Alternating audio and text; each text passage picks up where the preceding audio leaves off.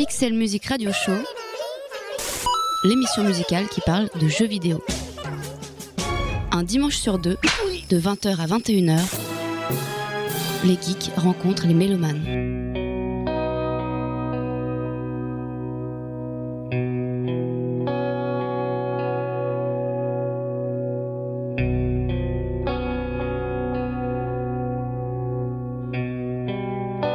Amis geeks et mélomanes, bienvenue dans le Pixel Music Radio Show, l'émission musicale qui parle de jeux vidéo.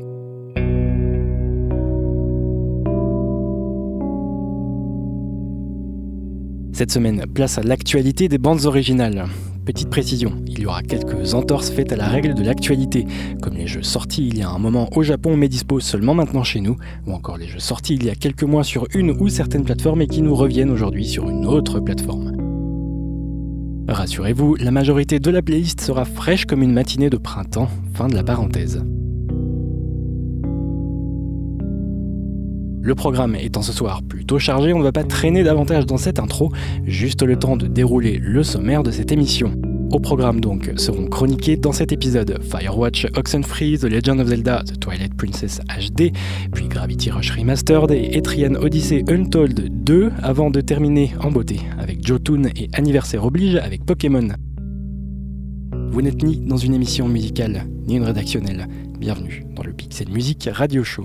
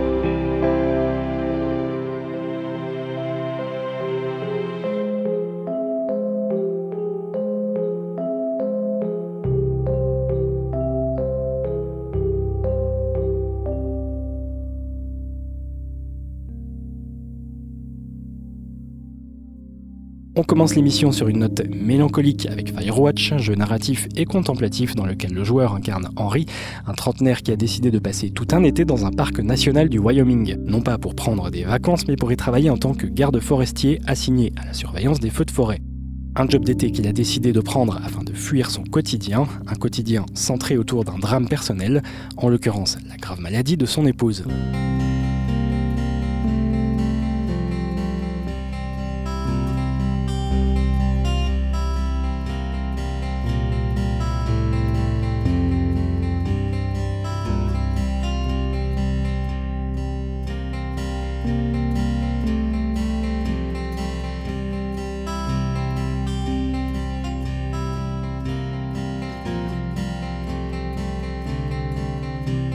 Une brillante universitaire, est frappée d'une forme rare d'Alzheimer et perd petit à petit son identité et ses repères. Déboussolé et lui aussi en perte de repères, Henry prend son sac à dos, monte dans sa voiture et part pour trois mois dans le Wyoming.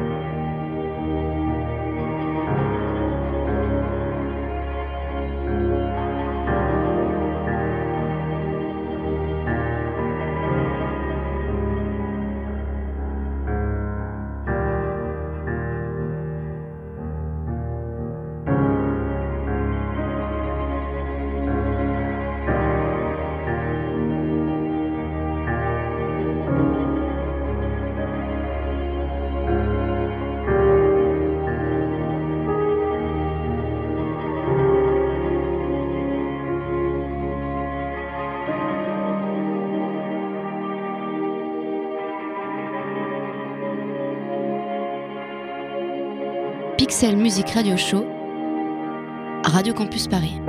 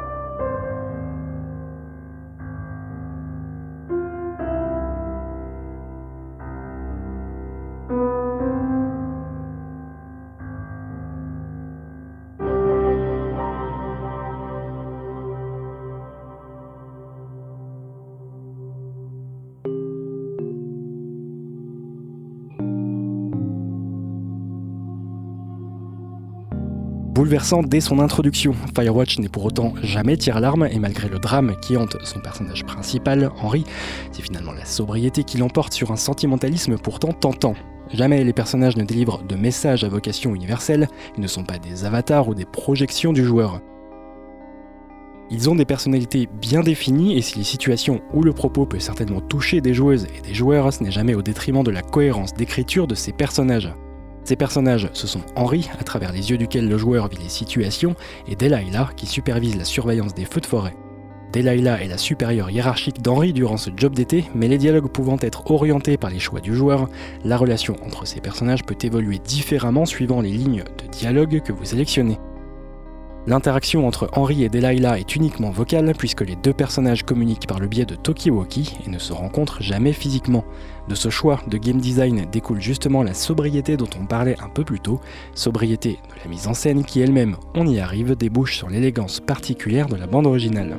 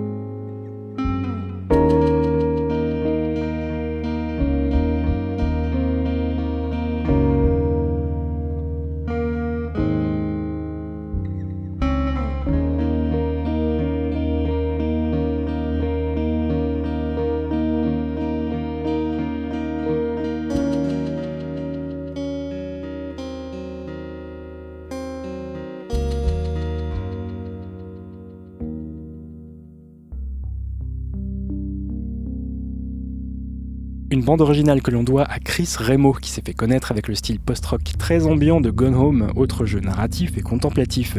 Pour accompagner l'exploration du parc, Chris Remo a une nouvelle fois joué la carte de la sobriété, guitare sèche, quelques accords de guitare électrique, un piano et puis c'est à peu près tout.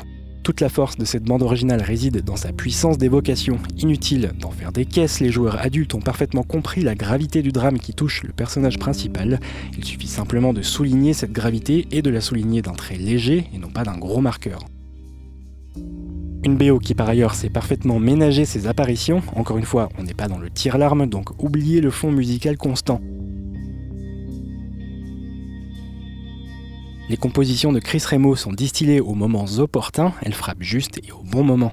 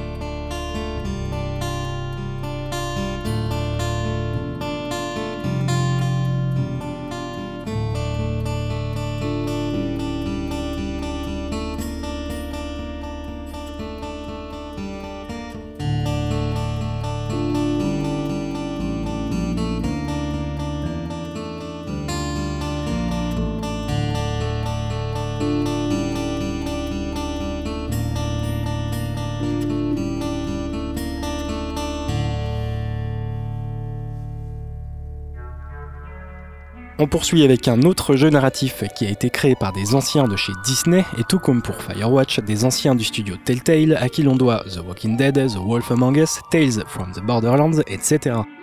Aucun autre rapport entre Firewatch et Oxenfree cela dit, hormis le gameplay qui lie de façon fluide exploration et narration émaillée de dialogues à choix.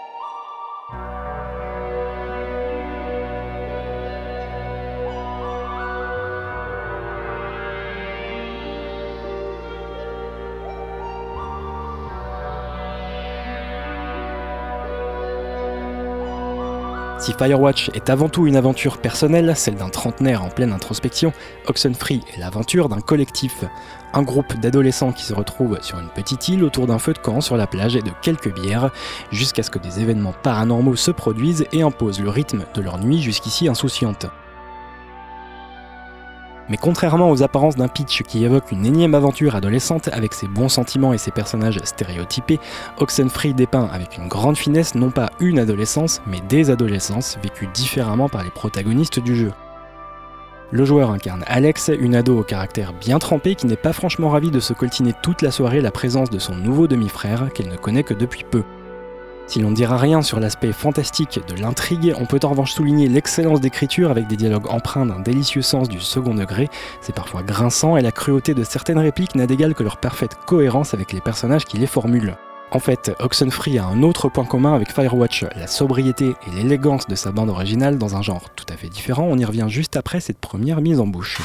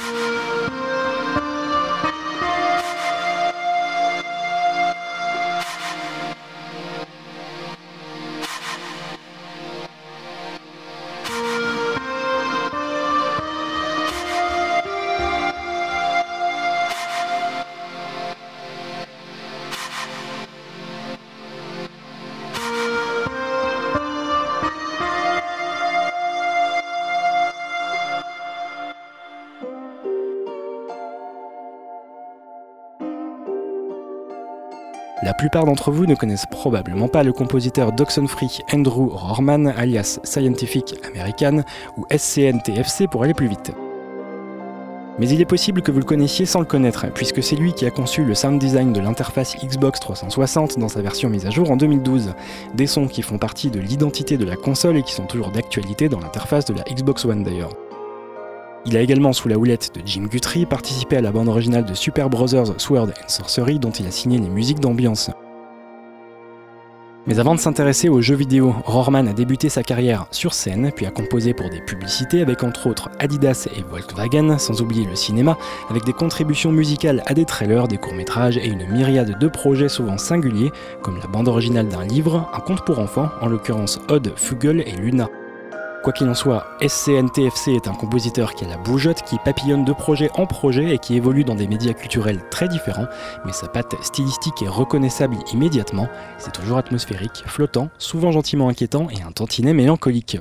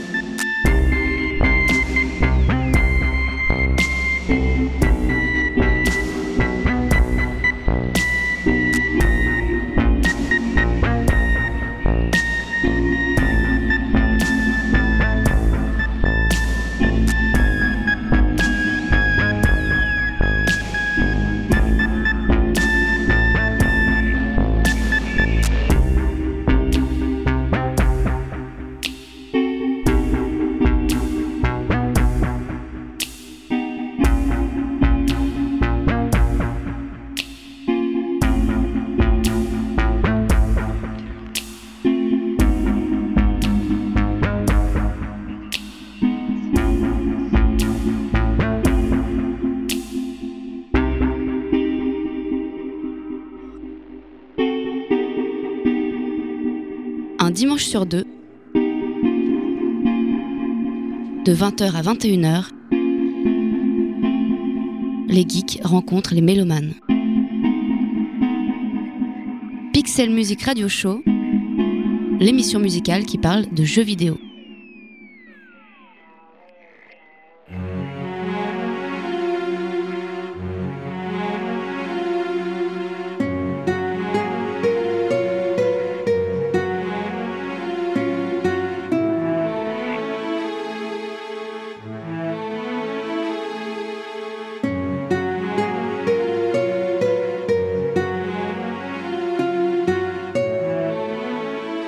Savez certainement, cette année 2016 marque les 30 ans de la saga Zelda puisque c'est le 21 février 1986 que sortait sur NES The Legend of Zelda, premier épisode d'une franchise amenée à devenir culte, en particulier en Occident. 2016, c'est aussi l'année pendant laquelle les fans de la licence croisent très fort tous les doigts de leur corps pour que le nouvel épisode sorte sur Wii U et vraisemblablement sur la prochaine console de Nintendo, qui sera a priori dévoilée au public d'ici quelques mois. Et 2016, c'est également l'année que Nintendo a choisi pour rééditer l'épisode Twilight Princess, sorti à l'origine en 2006 sur GameCube et Wii. Inutile de revenir en détail sur cet épisode, si ce n'est qu'il nous revient avec des textures lissées mais qui accusent tout de même le poids des années et paye aujourd'hui assez cher une direction artistique réaliste qui a plutôt mal vieilli. Cela dit, le charme de cet épisode reste intact avec son univers crépusculaire, son atmosphère particulièrement sombre et mélancolique qui tranche avec les autres épisodes, et bien sûr l'amour inconditionnel qu'il est raisonnable de porter à l'égard de Midona, la princesse du crépuscule malicieuse qui accompagne Link dans cette aventure.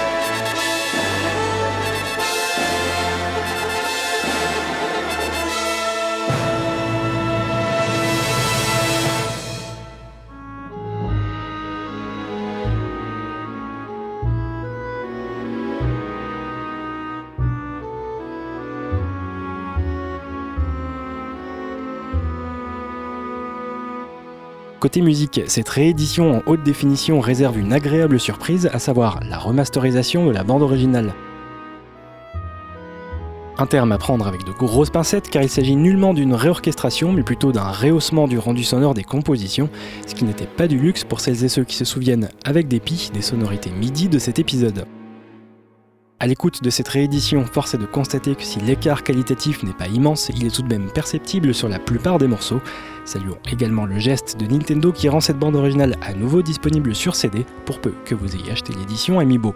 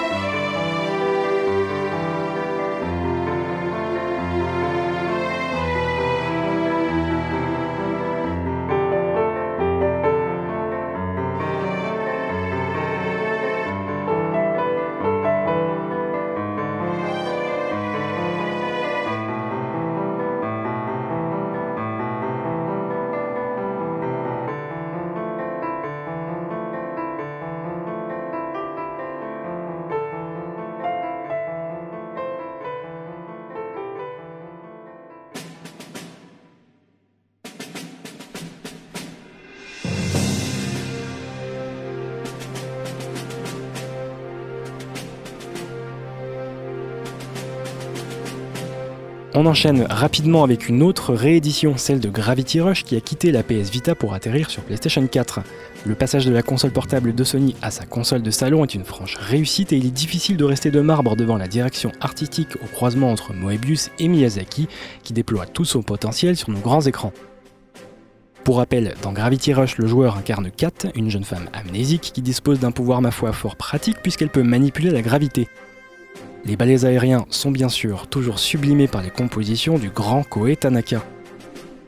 La ligne directrice s'inspirait de la musique des animés des années 70 que Keiichiro Toyama, game designer du jeu, regardait lorsqu'il était gamin.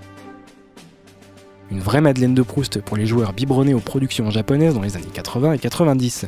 Si vous souhaitez en savoir beaucoup plus sur Gravity Rush, vous pouvez écouter le Pixel Music Radio Show numéro 39 qui y était entièrement consacré.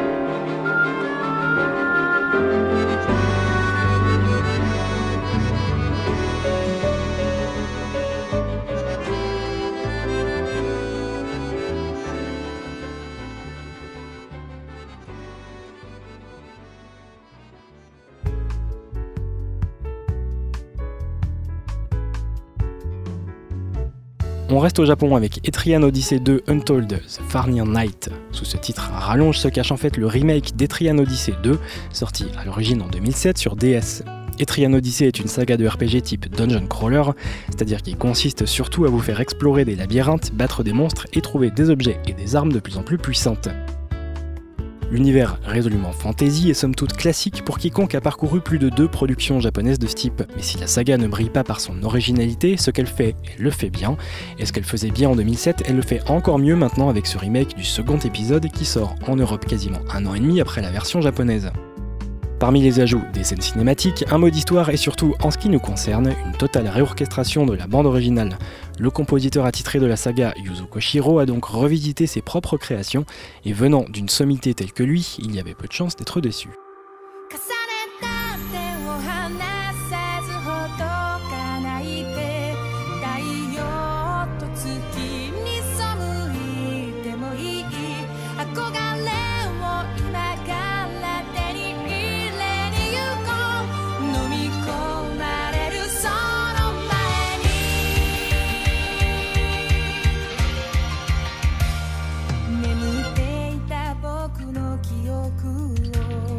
起こした君の切なさ気づいてた。さまよい歩く世界でいつも視線の先はあの日目指した。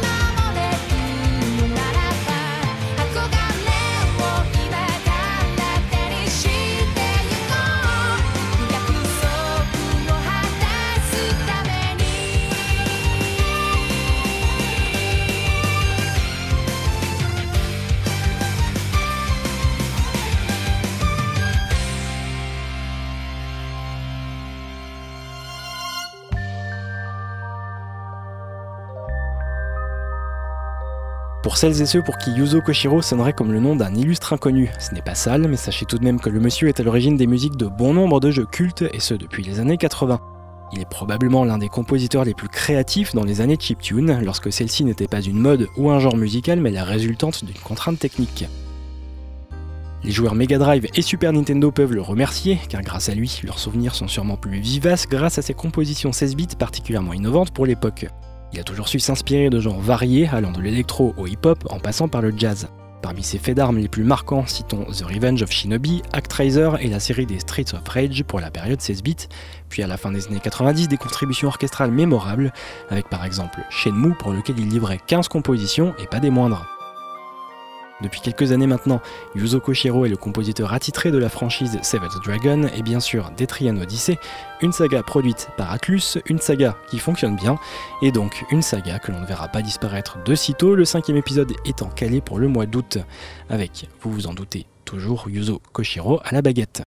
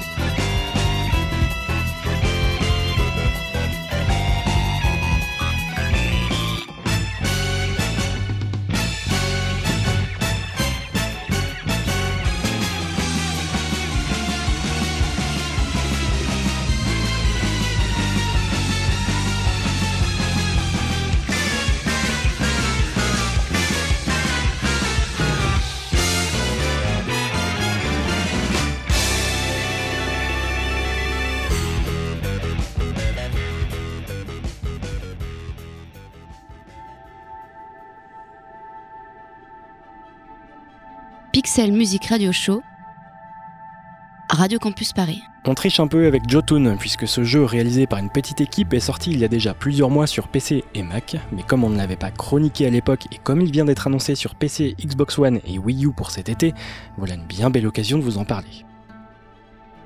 Jotun, c'est la rencontre entre Journey et Shadow of the Colossus, soit une quête initiatique, un voyage intime, mais entrecoupé de combats contre des géants.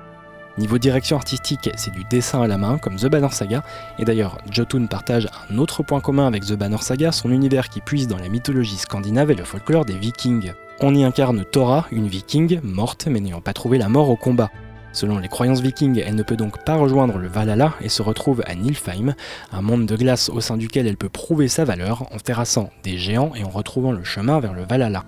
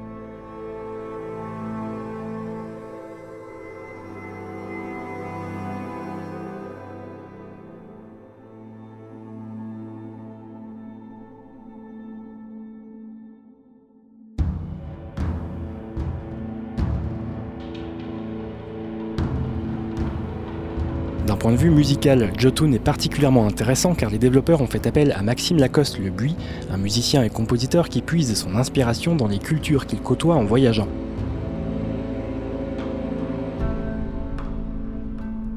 Iran, Bangladesh, Népal, Mongolie, Tadjikistan, Maxime LL en rapporte des sons et des approches musicales et son premier album, End of Certainty, est le meilleur représentant de cette philosophie et cette approche.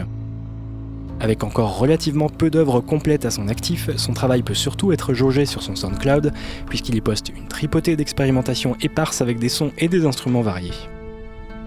Jotun est sa toute première bande originale et on l'espère la première d'une longue série, un jeune compositeur à surveiller.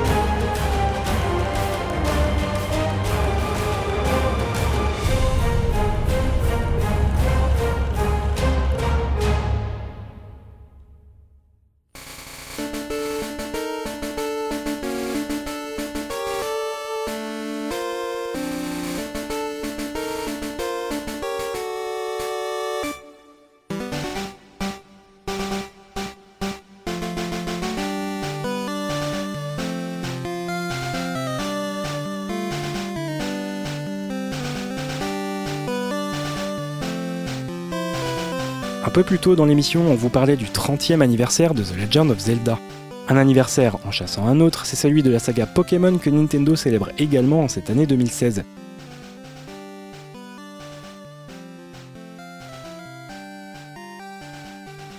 Les premières versions rouge et vert pour le Japon débarquent en 96 sur une Game Boy qu'on pensait définitivement morte. À lui seul, Pokémon va relancer les ventes de la Game Boy, sortie, rappelons-le, en 89, soit 7 ans plus tôt. Le succès de Pokémon sera tel qu'il justifiera totalement l'émergence de la Game Boy Color, qui loin d'être une révolution technologique apporte à sa grande sœur les couleurs qu'elle ne gérait pas. Pokémon, et le grand public a tendance à l'oublier ou à ne pas le savoir, c'est avant tout un jeu vidéo avant d'être une série animée, des films, des cartes à collectionner et des joujoux par milliers. Un jeu vidéo au concept brillant qui s'appuyait sur trois idées fortes. La chasse aux Pokémon tout d'abord qui donnera au jeu son slogan Attrapez-les tous. La collectionnite étant un toc largement répandu au sein de l'humanité, tout le monde peut rapidement se prendre au jeu et tenter de trouver les 151 monstres de poche du jeu. Les combats ensuite, basés sur le principe universel du pierre-feuille-ciseau et des oppositions de type feu-eau, eau-électricité, plante-feu, etc., etc. Et enfin, troisième idée brillante, l'échange de Pokémon entre joueurs via un câble dédié reliant deux Game Boy entre elles, la complémentarité étant accentuée par l'absence de certains Pokémon dans la version bleue et l'absence d'autres Pokémon dans la version verte. Pokémon, c'est aussi des thèmes musicaux inoubliables pour celles et ceux les ayant eus dans les oreilles pendant des dizaines et des dizaines d'heures. L'un des plus emblématiques, le thème de combat contre d'autres dresseurs de Pokémon, tire parti de tout ce que la petite Game Boy et surtout sa misérable puce sonore pouvaient cracher. Avec des moyens techniques aussi réduits, le compositeur Junichi Masuda a produit une bande originale entêtante et mémorable, tant par la diversité de ses thèmes que par la subtile palette d'émotions qu'il parvient à susciter. Une franche réussite aussi inattendue que le succès de ce jeu, dont même Nintendo à l'origine ne voulait pas.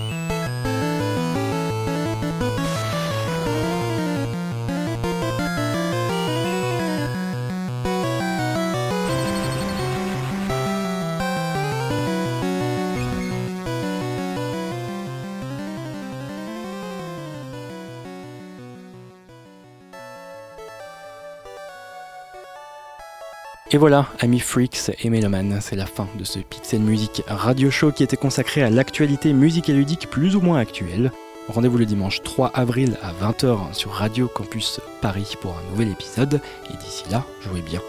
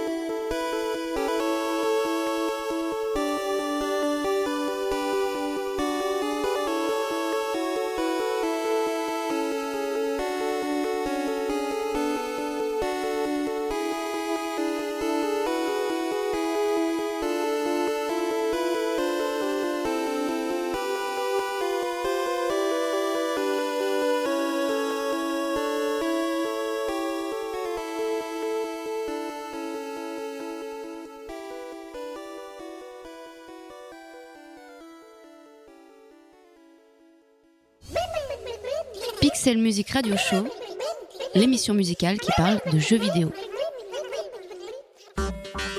Avec le soutien de Bandic, agrégateur de passion.